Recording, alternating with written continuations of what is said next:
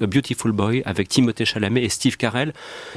Bon, en gros, c'est quoi l'histoire et est-ce que c'est pas un petit peu trop léger ou, attendu, voilà, bah convenu euh, Si vous avez vu, il y a 2-3 semaines, le film Ben is Back où Julia Roberts s'occupe de son fils euh, Lucas Hedges, euh, qui. Hmm. il a été peu vu ce film malheureusement. Qui, bah, qui est tombé dans la drogue, hein, qui est en cure des intox.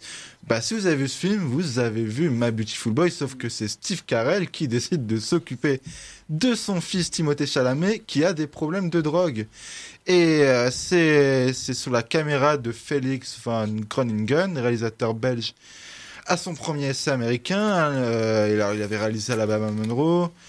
Euh, son dernier film avant ça, c'était Belgica. Et moi, j'ai vraiment un problème avec ce cinéaste. C'est que c'est quelqu'un qui, sans avoir vu Alabama Monroe, qui serait exceptionnel apparemment, ben, le problème de, ce réalisateur, c'est qu'il n'a pas confiance avec son scénario. Alors, euh, et là, on voit dans ce film qu'il y a quelque chose d'intéressant au-delà du, pitch vu et revu.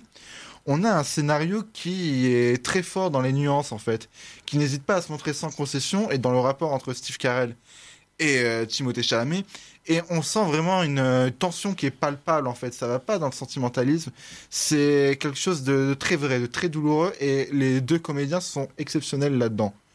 En revanche, lui, enfin Van Groningen, n'a pas confiance en ça en fait. Pour lui, tout doit être souligné pour que le spectateur comprenne les enjeux. Y compris musicalement peut-être? Et c'est ça en fait, c'est que musicalement en fait, euh, tout, tout, tout va être souligné en abondance et ce qui donne des scènes qui sont très justes. Hein. Il y a notamment une scène avec une chanson de Nirvana et une autre avec euh, Massive Attack qui, sur le coup, fonctionnent.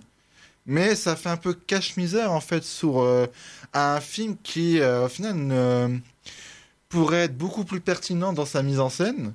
Si c'était moins lourd. Si c'était moins lourd. Moi, en fait, je pensais tout le long à un autre réalisateur qui aurait pu faire des merveilles avec ce scénario, qui est Kenneth Lonergan, qui avait réalisé Margaret et Manchester by the Sea où euh, là vraiment on sent il est laissé vraiment une confiance totale à ses comédiens à cette histoire pour donner vraiment quelque chose de de vrai de très juste et là le drame se, le drame se crée grâce à ça et à une mise à une mise en scène en retenue et je me dis que si, un réalisateur comme lui avait adapté ces histoires-là, parce que c'est adapté de deux biographies, celui du père et celui du fils, ça aurait pu être super. Et là, c'est pas totalement raté, les comédiens sont exceptionnels, mais euh, ça aurait pu être mieux.